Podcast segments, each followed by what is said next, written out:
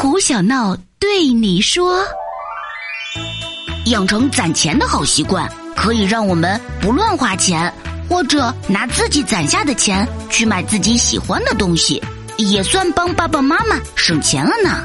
这样的好习惯，希望你也能拥有哦。”